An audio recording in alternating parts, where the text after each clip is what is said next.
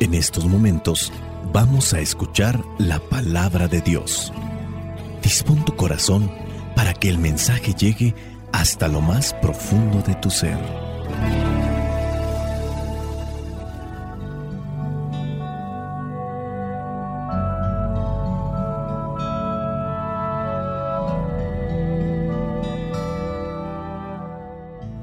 El Evangelio que la iglesia nos presenta para el día de hoy corresponde a Mateo, capítulo 28, versículos del 8 al 15. Dice así, las mujeres se fueron rápidamente del sepulcro con miedo y mucha alegría a la vez, y corrieron a llevar la noticia a los discípulos. En eso Jesús se presentó ante ellas y las saludó. Ellas se acercaron a Jesús y lo adoraron, abrazándole los pies. Y él les dijo, no tengan miedo. Vayan a decir a mis hermanos que se dirijan a Galilea y que allá me verán. Mientras iban las mujeres, algunos soldados de la guardia llegaron a la ciudad y contaron a los jefes de los sacerdotes todo lo que había pasado. Estos jefes fueron a hablar con los ancianos para ponerse de acuerdo con ellos, y dieron mucho dinero a los soldados, a quienes advirtieron, ustedes digan que durante la noche, mientras ustedes dormían, los discípulos de Jesús vinieron y robaron el cuerpo. Y si el gobernador se entera de esto, nosotros lo convenceremos y a ustedes les evitaremos dificultades. Los soldados recibieron el dinero e hicieron lo que se les había dicho. Y esta es la explicación que hasta el día de hoy circula entre los judíos. Palabra de Dios. Te alabamos, Señor. Señor Jesucristo, nuestro divino Salvador. Gracias te damos por tu infinito amor. Te escuchamos en la palabra, te recibimos y adoramos en la Eucaristía, te servimos en los hermanos.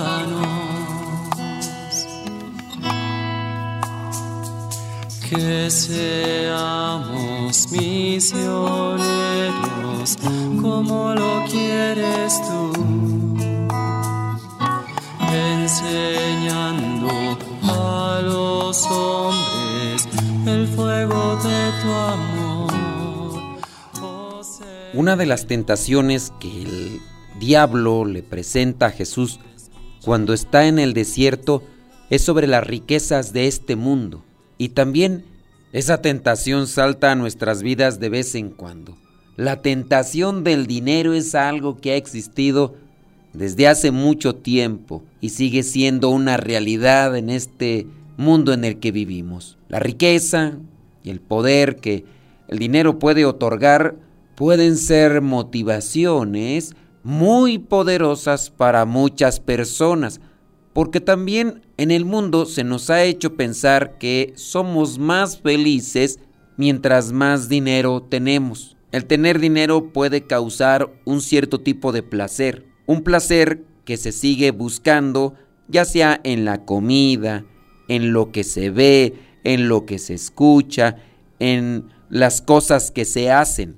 Hay diferentes adicciones y el tener dinero puede ser una sensación de placer que muchos estarán buscando, aunque a veces ni siquiera utilizan ese dinero en cosas como el avaro. Siente un placer por tener dinero, no lo quiere gastar, quiere solamente tenerlo. El poder y el dinero es la motivación de vida de muchas personas. Veámoslo en aquellas personas que son, por ejemplo, políticos. No todos, pero podríamos decir que en una mayoría.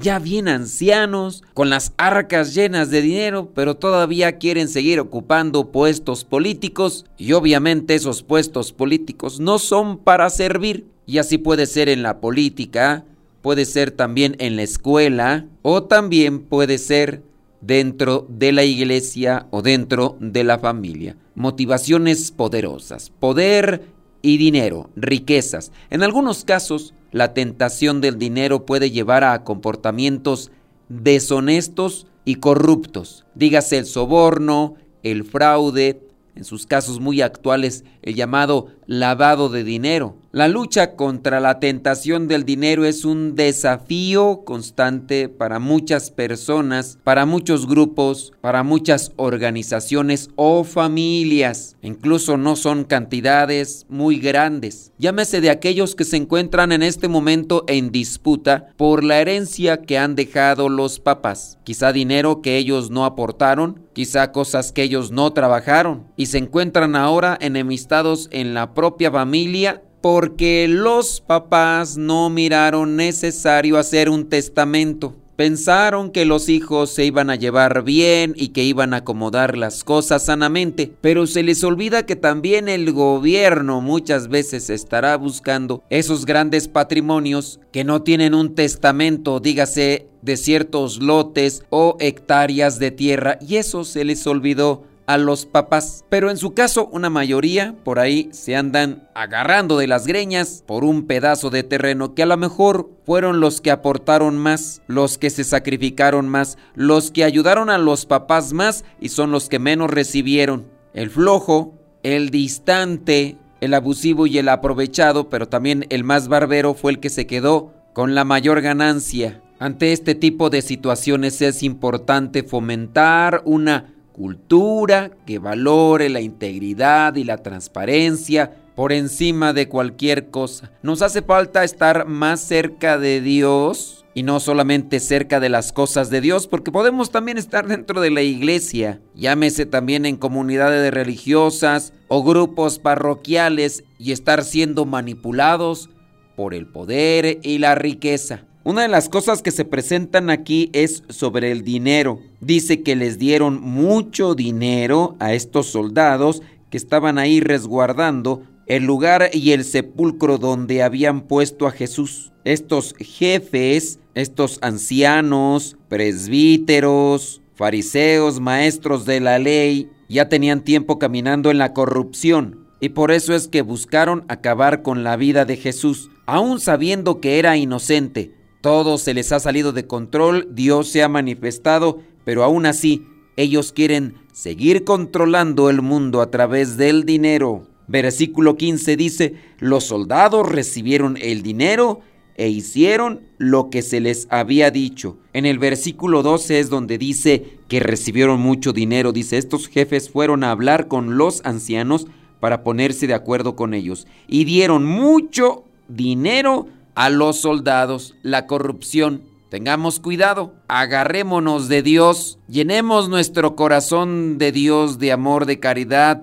de humildad y pidámosle sabiduría para saber utilizar la riqueza, los dineros, porque también hay muchas personas que al no saber usar los dineros se convierten en personas indisciplinadas, gastando lo que no tienen, queriéndose dar gustos y lujos que quizá antes tuvieron o que han visto en los demás y piensan que si ellos dos realizan, se llenarán de felicidad de realización. Pero vayamos a una cuestión constructiva. Dice en el versículo 8 en este Evangelio que las mujeres se fueron rápidamente del sepulcro después de que habían ido y no habían encontrado el cuerpo de Jesús. Estaban con miedo, pero también mucha alegría a la vez por la noticia que les habían dado. Entonces, ellas corrieron a llevar la noticia a los discípulos, llevar aquel anuncio de que Jesús había resucitado conforme a lo que les habían dicho. Ahí van, dice, estas mujeres rápidamente, y en el camino se presentó Jesús ante ellas y las saludó. Ellas se acercaron, lo adoraron le abrazaron los pies y después Jesús les dice, no tengan miedo, porque van con mucho miedo, también con mucha alegría. En la vida nos pueden dominar diferentes sentimientos, o quizá nosotros somos un costal de sentimientos, alegría, miedo, tristeza, Quién sabe cuántas cosas nos estarán dominando por diferentes circunstancias. E incluso pueden ser estas mismas circunstancias que ya hemos mencionado que están relacionadas con esos pleitos familiares que a veces se tienen por cuestiones de herencia, por cuestiones de poder, a lo mejor dentro del grupo, dentro de la escuela. Hay personas que quieren estar siempre dominando, controlando, personas que quieren de alguna manera estafar, o extorsionar a los demás, poner todo delante de la presencia de Dios para que las cosas tengan un buen fin. Estas mujeres se acercaron al sepulcro donde estaba Jesús. Nosotros sabemos que Cristo ha resucitado. Hay que acercarnos a Él en la oración. Ese problema familiar que se tiene por cuestión de herencias, ese problema familiar que se puede tener por cualquier otra situación, a lo mejor la enfermedad de alguien, de repente también llegan este tipo de cosas y podemos estar en ese dilema de no saber qué hacer. Mucho miedo, mucha tristeza, mucha soledad, mucha incertidumbre. Cuando Jesús se aparece ante estas mujeres, ellas lo adoraron.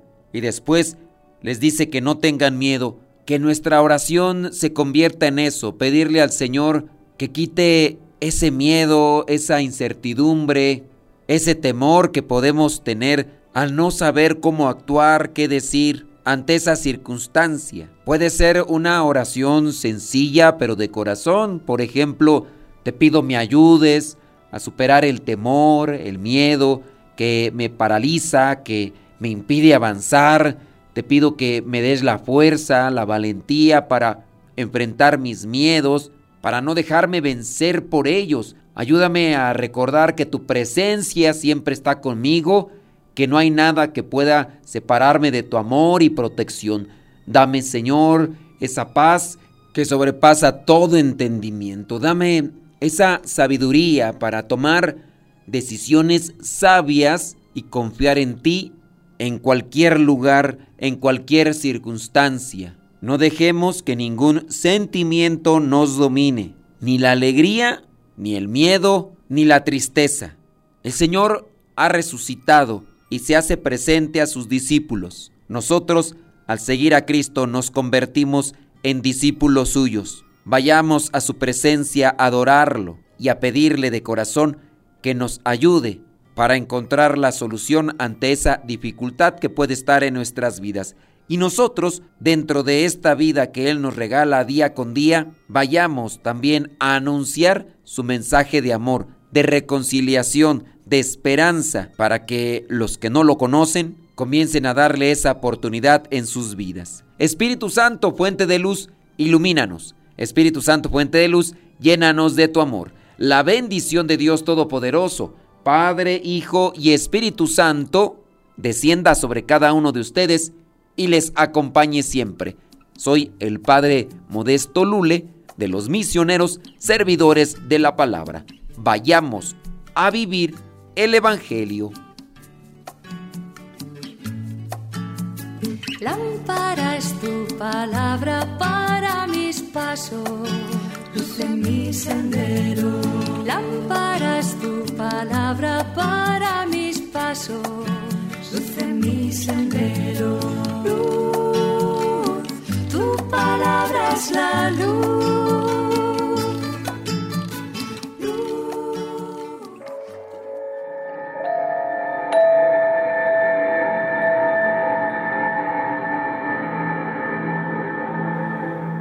El águila es el ave con mayor longevidad de esas especies.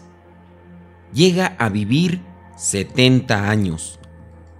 Pero para llegar a esa edad, a los 40 años, debe tomar una seria y difícil decisión. A los 40 años, sus uñas están apretadas y flexibles y no consigue tomar a sus presas de las cuales se alimenta. Su pico largo y puntiagudo se curva, apuntando contra el pecho. Sus alas están envejecidas y pesadas y sus plumas gruesas. Volar se hace ya tan difícil. Entonces, el águila tiene solamente dos alternativas. Morir o enfrentar un doloroso proceso de renovación que durará 150 días. Este proceso consiste en volar hacia lo alto de una montaña y quedarse ahí, en un nido cercano a un paredón, en donde no tenga la necesidad de volar. Después de encontrar ese lugar, el águila comienza a golpear su pico en la pared hasta conseguir arrancarlo. Luego, debe esperar el crecimiento de uno nuevo con el que desprenderá una de sus uñas. Cuando las nuevas uñas comiencen a nacer, comenzará a desplumar sus plumas viejas. Después de cinco meses, sale para su vuelo de renovación y a vivir otros 30 años más.